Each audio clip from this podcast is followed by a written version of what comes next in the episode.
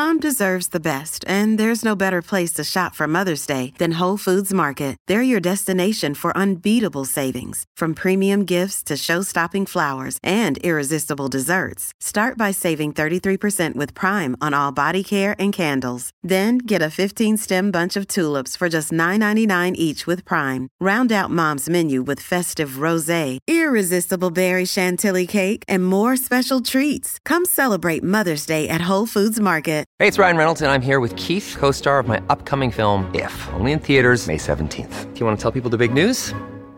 All right, I'll do it. Sign up now and you'll get unlimited for $15 a month in six months of Paramount Plus Essential Plan on us. Mintmobile.com slash switch. Upfront payment of $45 equivalent to $15 per month. Unlimited over 40 gigabytes per month. Face lower speeds. Videos at 480p. Active Mint customers by 531.24 get six months of Paramount Plus Essential Plan. Auto renews after six months. Offer ends May 31st, 2024. Separate Paramount Plus registration required. Terms and conditions apply if rated PG. Qu'est-ce que le food shaming qui nous met mal à l'aise à la pause du midi? Merci d'avoir posé la question. C'est une situation que beaucoup connaissent. À l'université, au travail, au moment de sortir son tupperware à midi, on a un coup de stress. Après tout, ça fait trois jours de suite que l'on mange des pâtes. Et la remarque arrive.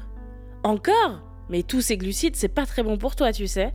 On ne peut que se contenter de rire et d'acquiescer devant ces nutritionnistes du dimanche, adeptes d'une pratique néfaste qui porte un nom, le food shaming, littéralement honte alimentaire. Donc le food shaming, ce n'est que ces petites remarques? Cette pratique désigne en fait tout un système de diabolisation d'ingrédients considérés comme mauvais pour la santé. Ainsi, dans un monde régi par le culte de la minceur et la culture du régime, certaines personnes n'hésitent pas à nous faire des remarques sur quelque chose d'aussi intime que l'alimentation parce que c'est pour notre bien. Le food shaming n'a rien de nouveau.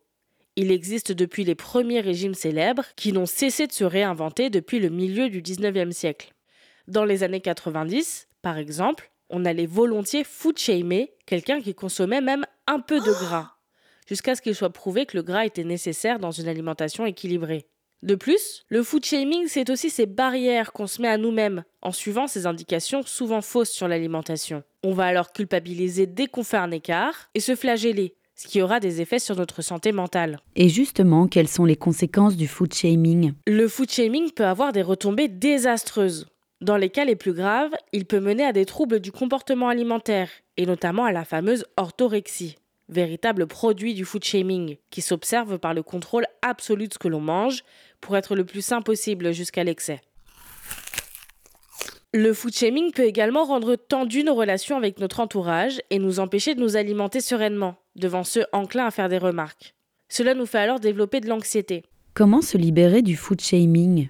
Oubliez le fait qu'il y a des aliments bons et mauvais. Le monde n'est pas si manichéen. Comme le rappelle la nutritionniste et diététicienne Marie-Anne Talleux pour Marie-Claire, on ne le répétera jamais assez, mais tout est une question d'équilibre sur la semaine. Il faut manger en pleine conscience et profiter de chaque bouchée pour s'écouter.